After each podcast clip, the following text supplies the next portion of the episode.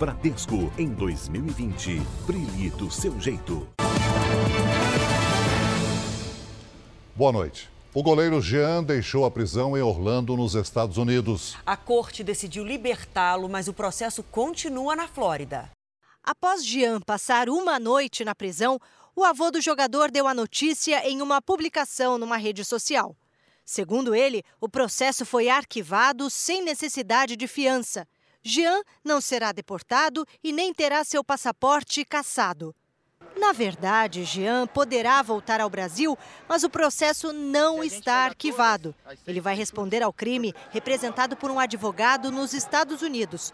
O tribunal decidiu que o jogador precisa manter distância da esposa, mas pode ter contato com as filhas sob supervisão de terceiros. Neste documento divulgado pela polícia, o agente que atendeu o caso afirma que as agressões começaram depois que Milena Benfica flagrou Jean conversando ao telefone com outra mulher. Foi o hotel quem chamou a polícia. O goleiro teria agredido a esposa com oito socos.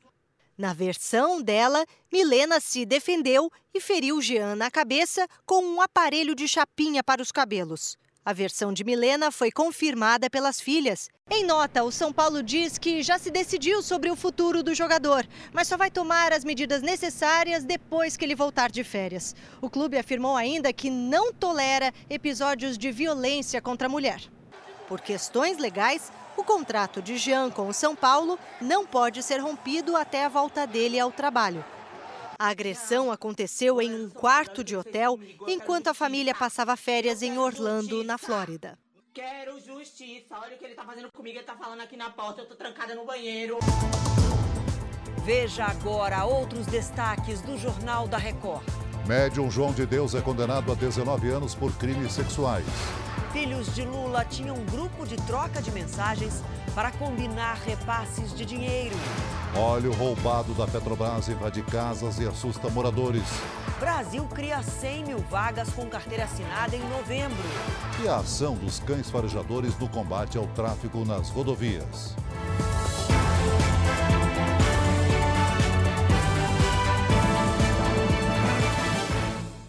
Oferecimento Bradesco em 2020. Brilhe do seu jeito.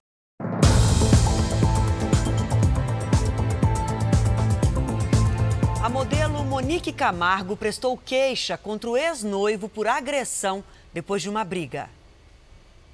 O casamento estava marcado para o fim de semana, mas três dias antes, Monique divulgou um vídeo chorando com o rosto cheio de marcas de agressão. Ai, meu dente! Segundo ela, o agressor é o ex-noivo, o empresário Roberto Américo. O motivo é que ela teria se recusado a ir com ele a uma casa de diversão para adultos. Monique foi à delegacia registrar o boletim de ocorrência. Eu tô aqui tem duas horas aqui na delegacia esperando. Tem uma fila ali, ó, de mulheres. Nas redes sociais, o ex-noivo mostrou arranhões. Disse que também foi agredido. Olha só como tá é, o meu corpo. Olha o meu rosto. Monique disse que realmente bateu para se defender e postou ameaças que Roberto teria feito para o celular do irmão dela. Nas conversas, ele fala que não vai pagar uma dívida do cartão de crédito dela. Foi preso hoje o homem acusado de atirar em três bolivianos no centro de São Paulo em agosto. Dois deles morreram. As vítimas faziam parte de uma banda de música folclórica boliviana. Inácio Esteves de Oliveira foi preso em Caçapava, no interior de São Paulo, durante uma blitz da polícia. Ele era procurado há quatro meses e foi identificado pela impressão digital. Inácio é acusado de matar dois bolivianos e ferir um terceiro no centro de São Paulo em agosto desse ano. Ele nega as acusações. Hoje, familiares das vítimas estiveram na delegacia para fazer o reconhecimento. Do nada ele começou a atirar já. Eu estava do lado do meu pai quando ele começou atirando. Segundo a polícia, o crime aconteceu nesta praça, logo após o ensaio de uma banda boliviana de música folclórica. Os bolivianos Santos Rodrigues Apaz, de 39 anos, e Roger Lipa Chambi, de 29, morreram na hora. Tito Cruz Vilca também foi baleado, mas conseguiu sobreviver. A esposa de uma das vítimas disse que o marido deixou três filhos pequenos. Eles sempre perguntam pelo pai diz a boliviana. Então eles perguntam papai, papai sempre perguntam. A gente tinha um menino aqui com um sonho de estudar, que o pai é, é, era o provedor da família. Hoje ele está tendo que fazer, às vezes, do pai. Inácio de Oliveira já tinha passagem pela polícia por porte ilegal de armas e pode responder agora por duplo homicídio qualificado com uso de arma de fogo e tentativa de homicídio. A polícia tenta encontrar ainda o homem que teria ajudado Inácio a fugir no dia do crime. O depoimento dele é fundamental nas investigações. Segundo testemunhas, Inácio atirou porque estava incomodado com a presença dos bolivianos. A polícia não descarta a hipótese de xenofobia. Esses fatos têm que ser é, confirmados no inquérito policial e posteriormente ratificados no processo. O médium João de Deus foi condenado a 19 anos de prisão por crimes sexuais. Nós vamos até Goiás, ao vivo, falar com o repórter Paulo Henrique Santos, que tem as informações para a gente. Boa noite para você, Paulo. É isso aí, boa noite para você. A decisão é da juíza Rosângela Rodrigues, ela que é da comarca de Abadiânia, cidade onde fica a casa de atendimentos espirituais do João de Deus, um médium que estava preso preventivamente há um ano. Essa, essa é a primeira condenação dele por crimes sexuais, que, segundo a sentença, foram cometidos aí contra quatro mulheres durante as consultas. João de Deus responde a outras dez ações do mesmo tipo, com denúncias de pelo menos 120 mulheres. O médium nega todas as acusações e a defesa disse que vai recorrer. De Goiânia, Paulo Henrique Santos. Obrigado, Paulo. Hoje foi o dia mais quente na Austrália desde o início dos registros climáticos. Na cidade de Adelaide, a temperatura passou dos 45 graus. Uma coruja caiu de uma árvore e moradores refrescaram o animal com água. A média nacional foi de 41,9 graus, batendo o recorde de calor do país. O calor extremo e os ventos fortes provocaram mais de 100 incêndios florestais. Aqui no Brasil, o calor voltou ao sul. Em Porto Alegre, a máxima ficou 3 graus acima da média. Hora de falar com a Mariana. Boa noite para você. Esse calor vai chegar aqui pelo Sudeste, São Paulo, antes do Natal? Vai sim, Adriana. Boa noite para você. Boa noite a todos. Chega e no fim de semana a temperatura já começa a subir aqui no Sudeste. E o curioso é que esse calor aumenta por causa justamente de uma frente fria que se aproxima do sul. Quando isso acontece, a frente atrai os ventos quentes do norte e a temperatura assim sobe. Amanhã o sol aparece, mas chove forte à tarde em quase todo o sudeste. Pancadas também do Acre até o Maranhão e faz sol do norte de Minas até o Ceará. Em Teresina, máxima de 36 graus. Em Cuiabá, faz 33 e em Porto Alegre, calorão de 34 graus. Agora, Mariana, feriadão chegando, muita gente aí afora no Brasil planejando a viagem. Com tanta chuva, quais são as áreas que demandam mais atenção? Tem bastante alerta, Adriana. Tem risco para deslizamentos nas encostas dos três estados do sul do Brasil e também no sudeste. Temporais no Vale do Paraíba, sul de Minas Gerais e também no Rio de Janeiro. Tem previsão de granizo em Campo Grande. Já aqui em São Paulo, chove forte nos próximos dias, faz 27 graus amanhã. E olha só a imagem que a gente recebeu, ela foi enviada pelo Ivanildo, a gente vai dar uma olhada aqui na tela. Um fim de tarde, sabe aonde? Lá em Urupá, em Rondônia. Amanhã, aí em Urupá, vai fazer sol, mas com pancadas nessa região. E a máxima fica por volta dos 33 graus. Bonito o fim de tarde lá em Urupá. Até amanhã. Obrigada. Até amanhã. Tchau, tchau. Empresas fantasmas dos filhos de Lula podem ter sido usadas para lavar dinheiro de propina. A Polícia Federal descobriu que os irmãos organizavam os supostos pagamentos ilegais por grupos de troca de mensagens. O prédio de escritórios de luxo no centro de São Paulo é famoso por abrigar empresas dos filhos de Lula. Quatro deles tiveram empresas aqui. O novo alvo da Lava Jato ficava no terceiro andar. A Flex BR Tecnologia Limitada pertence a Sandro Luiz Lula da Silva. Não tem funcionários e, apesar de ser de tecnologia, o site da empresa não tem conteúdo. Além disso, não há registro de pagamentos de prestadores de serviços, compras de materiais ou equipamentos. Por isso, há indícios de que a FlexBR apenas emitia as notas fiscais falsas. Chamou a atenção dos investigadores que, mesmo inativa, a empresa tinha uma grande movimentação bancária. Entre 2012 e 2016, a firma de Sandro recebeu meio milhão de reais de outras empresas da família Lula. A G4 pertence ao irmão mais velho, Fábio Luiz, o Lulinha, que é investigado por receber propina da operadora Oi. A Lius é a empresa de palestras do pai, que é suspeita de ganhar dinheiro de empreiteiras que confessaram participar do cartel da Petrobras. Também houve repasses do Instituto Lula, que tem como objetivo preservar a memória do ex-presidente. De acordo com as investigações, 87% do que a FlexBR arrecadou foram transferidos para as contas de Sandro Luiz e de outro filho adotivo de Lula. Para a Lava Jato, as empresas serviam apenas para lavar dinheiro de propina.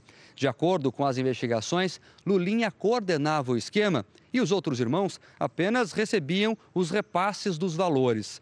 Tudo seria combinado em um grupo de troca de mensagens específico para isso, batizado de Lulettes. As conversas foram encontradas pela polícia no celular de Marcos Cláudio. No grupo Lulettes, além de Marcos, estavam Lulinha e Sandro Luiz. De acordo com as investigações, eles conversavam sobre as movimentações financeiras e emissão de notas fiscais das supostas empresas fantasmas. Para os delegados, as conversas demonstram que Lulinha controlava a empresa em nome do irmão. A suspeita é de que ele recebia a propina das companhias telefônicas e empreiteiras e repassava aos irmãos. A defesa de Fábio Luiz Lula da Silva disse que nada de irregular foi apurado nas empresas e que a Lava Jato transforma fatos cotidianos em feitos espetaculares por se tratar do filho de um ex-presidente. A Oi afirma que é a principal interessada no esclarecimento de eventuais atos que possam lhe ter gerado prejuízo. O Instituto Lula disse que adquiriu serviços da Flex Tecnologia em 2014 para a triagem de documentos que fazem parte da história do ex-presidente Lula. Ainda nesta edição, o golpe que promete recompensa e rouba dinheiro de idosos. E na nossa série especial, as novas estratégias do tráfico para escapar da polícia nas estradas e distribuir drogas pelo país.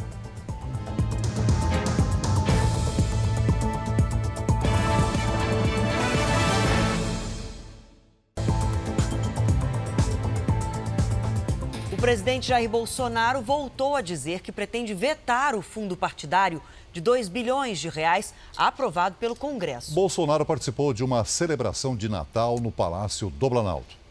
Foi o último compromisso da agenda de hoje. A cantata de Natal aconteceu no Salão Nobre do Palácio do Planalto. Estudantes de escolas públicas e uma banda se apresentaram para os funcionários, para o presidente, a primeira-dama Michele e ministros. A todos os 210 milhões de brasileiros. Um Feliz Natal, com muita paz, com muita alegria, ao lado de, daqueles que vocês mais amam, são suas famílias. E se Deus quiser, 2020 será muito, mas muito melhor que 2019.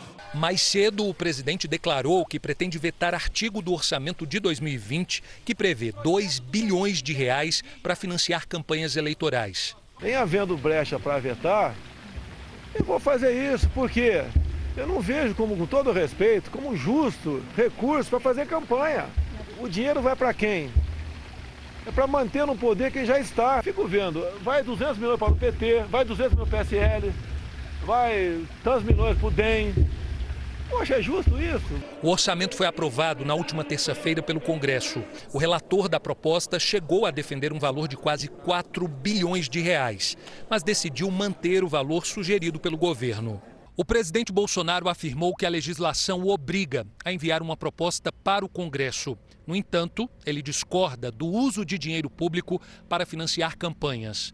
Segundo Bolsonaro, os 2 bilhões de reais previstos no orçamento teriam um destino mais adequado em obras de infraestrutura.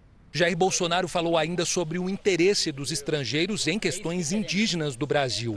Projeto que vai possibilitar a exploração de minérios em terras indígenas já estaria pronto para ser enviado ao Congresso Nacional. A gente acha que o estrangeiro está preocupado com o futuro dela ou dele aqui. Não está preocupado. Então, olha só. Começou uma nova fase. Se ela quer pegar sua terra, arrendar para alguém plantar soja ou plantar milho lá, faça isso. a região amazônica vai poder usar 20% da sua terra, mas aqui o sul vai poder usar 80%. O presidente da Câmara diz que vai derrubar um eventual veto do presidente Bolsonaro ao fundo eleitoral. E ainda descartou a criação de um novo imposto sobre transações financeiras digitais. O presidente da Câmara, Rodrigo Maia, fez um balanço de sua gestão e projeções para 2020. Ele dá como certa a aprovação de matérias polêmicas, como a autonomia do Banco Central e a flexibilização de regras para licenças ambientais. Para o deputado, o Congresso vai derrubar um eventual veto do presidente Bolsonaro ao fundo eleitoral, que terá 2 bilhões de reais em 2020, dinheiro público para bancar as eleições municipais do ano que vem. Maia defendeu que o Congresso dê solução definitiva para o financiamento de campanhas. A nossa obrigação é construir uma narrativa onde a gente mostre que o sistema misto entre público, pessoa física e privado pode ser a melhor equação para a gente garantir um equilíbrio no processo eleitoral. Rodrigo Maia descartou as chances de aprovação pela Câmara de um novo imposto sobre transações financeiras digitais, como as feitas pelo celular. A ideia foi cogitada pelo ministro da Economia, Paulo Guedes, como alternativa para compensar perdas de arrecadação com uma futura desoneração da folha de pessoal das empresas. Para o democrata, é tarefa da comissão especial que tratará da reforma tributária encontrar alternativa para compensar a desoneração sem aumentar impostos. Já falei com eles que não passa. Essa é uma agenda que vai ter muita dificuldade é, de avançar. Na Câmara, eu digo que é, é praticamente impossível. Agora, números do mercado de trabalho. O Brasil criou mais de 99 mil vagas de emprego com carteira assinada, isso no mês de novembro. E no acumulado do ano, foram quase 950 mil novos empregos formais. Essas informações são do Cadastro Geral de Empregados e Desempregados, o CAGED. O saldo de empregos formais é positivo pelo oitavo mês seguido. A região Sudeste e o setor do comércio são os que mais empregaram. O Ministério Público Federal denunciou o presidente da Ordem dos Advogados do Brasil por calúnia. Felipe Santa Cruz teria cometido o crime ao dizer que o ministro da Justiça e Segurança Pública, Sérgio Moro, banca o chefe de quadrilha no caso da investigação dos hackers. O Ministério Público também pediu o afastamento de Santa Cruz da presidência da OAB. Veja a seguir: o vazamento de óleo roubado invade imóveis e assusta moradores. E na nossa série especial, o grande aliado da polícia na hora de combater o tráfico de drogas nas estradas do país.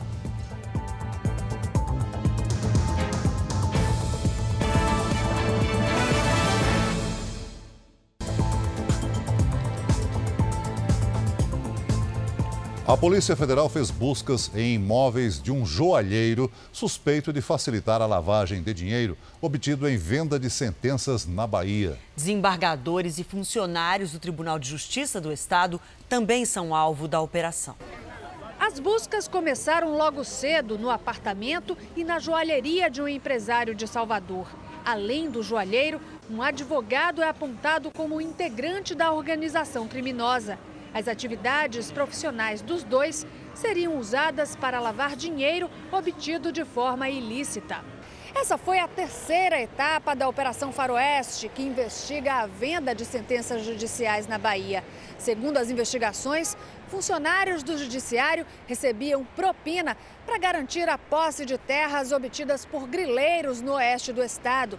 Ao todo, mais de 800 mil hectares área 11 vezes maior que a cidade de Salvador, teriam sido adquiridos de forma ilegal. Esquema que movimentou mais de um bilhão de reais. A suspeita também de queima de arquivo. Duas pessoas já foram executadas depois das denúncias de pagamento de propina. Desde novembro, quando a operação começou, 15 funcionários da Justiça Baiana, entre eles oito magistrados, foram apontados como parte importante do esquema. O presidente do Tribunal de Justiça da Bahia, desembargador Gesivaldo Nascimento Brito, é um deles. Nós não conseguimos contato com o presidente do Tribunal de Justiça da Bahia. Foi presa hoje uma quadrilha que praticava em todo o Brasil um golpe onde as vítimas são idosos. E tudo acontecia depois de uma promessa de recompensa. Este homem que entra na agência bancária é um golpista e vai direto para a fila escolher as vítimas. Pessoas que usam cartão do banco e levam a senha anotada. Olha como que é fácil perceber qual idoso que tem uma senha anotada. Em poucos minutos, a vítima é escolhida. Está guardando o cartão, está guardando a senha. O autor está aqui na fila observando ela. Ela vai sair. A mulher sai da agência. É na rua que o crime acontece. Deixava uma carteira cair e logo em seguida via, vinha uma ou duas mulheres comparsas e instigava aquela vítima a devolver aquela carteira ou pasta e demonstrava um grande agradecimento, encenava ali agradecimento e já em seguida oferecia uma recompensa. Observem que ele está com a pasta na mão, a pasta que eles deixam cair é, para fazer a encenação do agradecimento. Para entregar a recompensa, os criminosos convencem a vítima a deixar a bolsa com eles. É quando pegam um cartão com a senha anotada. Depois disso, vão ao banco e sacam o dinheiro e até fazem empréstimo no caixa eletrônico. Esta pensionista só descobriu que transferiram 6 mil reais da conta dela quando foi pagar um lanche. Aí eu percebi que ele tinha pegado meu cartão, tinha outro cartão no lugar. A quadrilha agia em pelo menos oito estados brasileiros e o prejuízo estimado já passa de um milhão de reais. Três integrantes estão presos. Outros criminosos ainda são procurados. Este aposentado entregou a bolsa com R$ 1.500 em dinheiro. Perdeu tudo. A sensação de medo, de insegurança é muito grande. No r7.com você encontra dicas para ajudar os idosos a não caírem nesse e em outros tipos de golpe. O furto de combustível de um duto provocou um vazamento de óleo em casas vizinhas na Grande São Paulo. Vamos agora ao vivo até São Bernardo do Campo, onde a repórter Giovana Rizardo tem as informações. Boa noite para você, Giovana.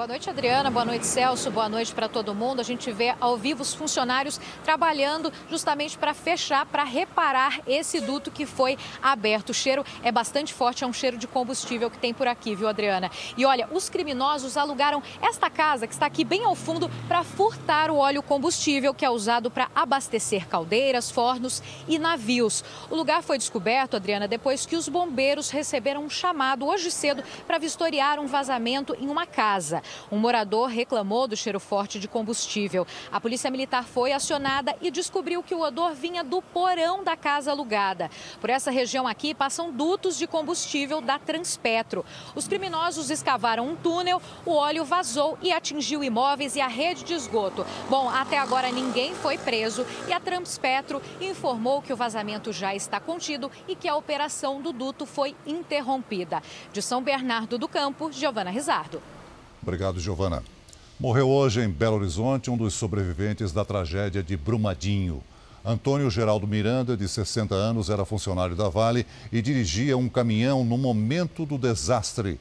Ele estava internado para retirar um rim e teria alta hoje, mas não resistiu a uma complicação. Segundo a família, os médicos não sabem dizer se os problemas renais foram causados pelo contato com os rejeitos da barragem que se rompeu em janeiro. O artista plástico pernambucano Francisco Brenan morreu hoje aos 92 anos. Brenan ficou conhecido pelas esculturas de cerâmica. Muitas estão expostas na antiga olaria herdada do pai, que virou um ponto turístico no Recife. A cidade também tem um museu a céu aberto com 90 obras do artista, entre elas a Torre de Cristal, com 32 metros de altura. Brenan morreu num hospital particular no Recife, vítima de infecção respiratória. O enterro será amanhã. No Brasil, as drogas circulam pelas estradas. Para escapar da polícia, as quadrilhas mudam sempre de estratégia. Mas a fiscalização já sabe os novos truques e usa um aliado quase infalível para descobrir os esconderijos.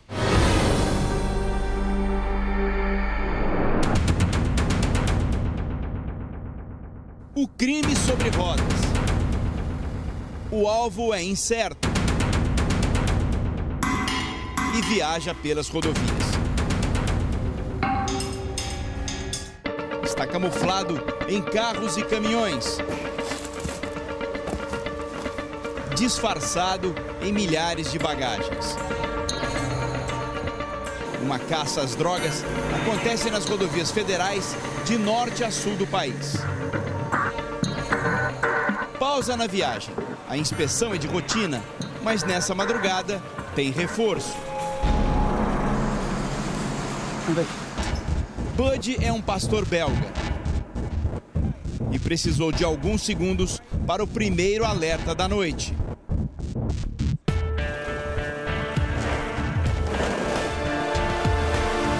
A reação por parte do Bud ao movimentar aquela mala acabou gerando uma suspeita.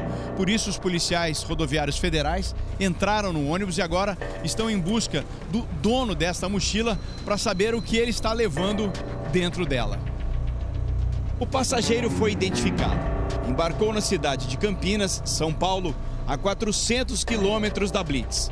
Bud descobriu o que ele tentou esconder. Ao chamar o passageiro, né, ele, de uma forma bem discreta, falou: ó, antes de eu embarcar no ônibus, eu usei droga. Se ele usou, a mão está contaminada, tudo contaminado, inclusive a magalhães. Para Bud, cheirar malas é uma brincadeira. Diversão treinada por policiais rodoviários federais que usam o faro apurado dos cães para acertar o alvo. A cada seis ônibus fiscalizados, um tem um passageiro transportando droga. E se Bud se agitou, lá estão os tabletes de maconha.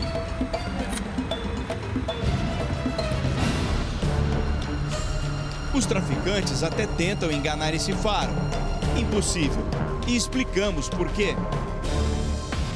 Os seres humanos têm 5 milhões de células olfativas. Cães como Bud têm 40 vezes mais. O cão ele tem uma capacidade que o nome é compartimentação de odor. Né? Por exemplo, quando eu estou no restaurante, aí tem uma feijoada. Eu sinto o cheiro da feijoada. É, o cão não, ele consegue, ah, tem paio, ah, usou essa erva aqui, ó, já está vencida, de tão potente que é o faro do cão. Mas os criminosos insistem. Essa mulher foi presa com 20 quilos de maconha na Via Dutra, dentro do ônibus, com destino à Vila Velha, no Espírito Santo. Quanto você ganhar por esse Repare nessas mensagens que estavam no celular dela. A mulher avisa que tem cachorro na fiscalização. O traficante pergunta: Comprou café? Não, né? Mas ele segue confiante. Tá de boa, vai passar, tá no plástico. 37 minutos depois, preocupado, ele tenta contato. Tarde demais. Bud ganhou mais uma. Bud é o mais novo, tem apenas 3 anos. Já a Meg é a veterana do grupo, são sete anos em serviço. Juntos, eles apresentam ótimos resultados. Só esse ano foram responsáveis pela maior apreensão de drogas no país. Duas toneladas e meia numa farejada só.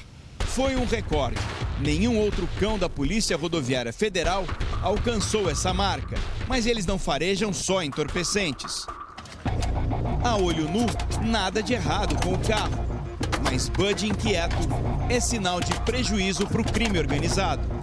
A munição de fuzil estava escondida na lateral do veículo, junto ao assoalho.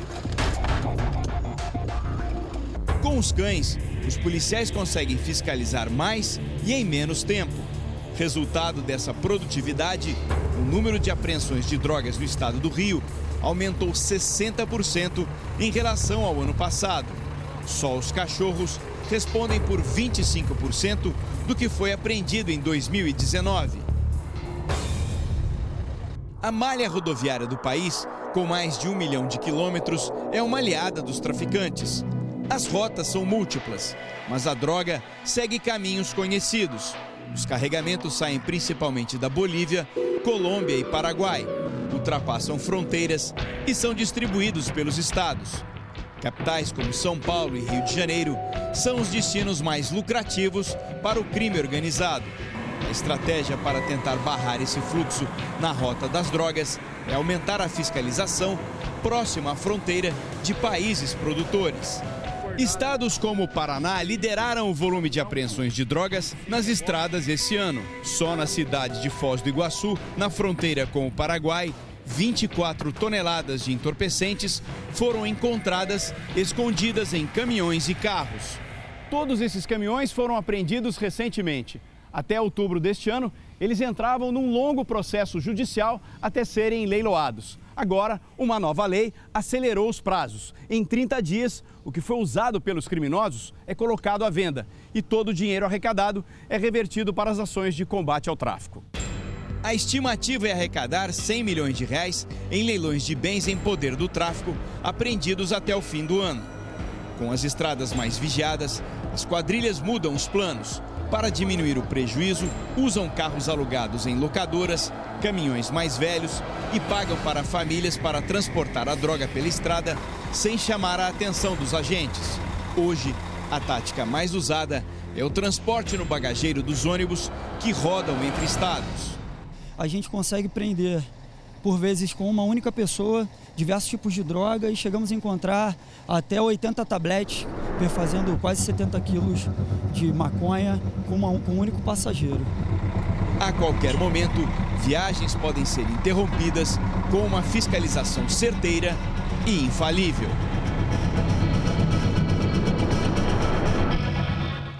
O Jornal da Record termina aqui. A edição de hoje na íntegra e também a nossa versão em podcast estão no Play Plus e em todas as nossas plataformas digitais. E à meia-noite e meia tem mais Jornal da Record com o Sérgio Aguiar.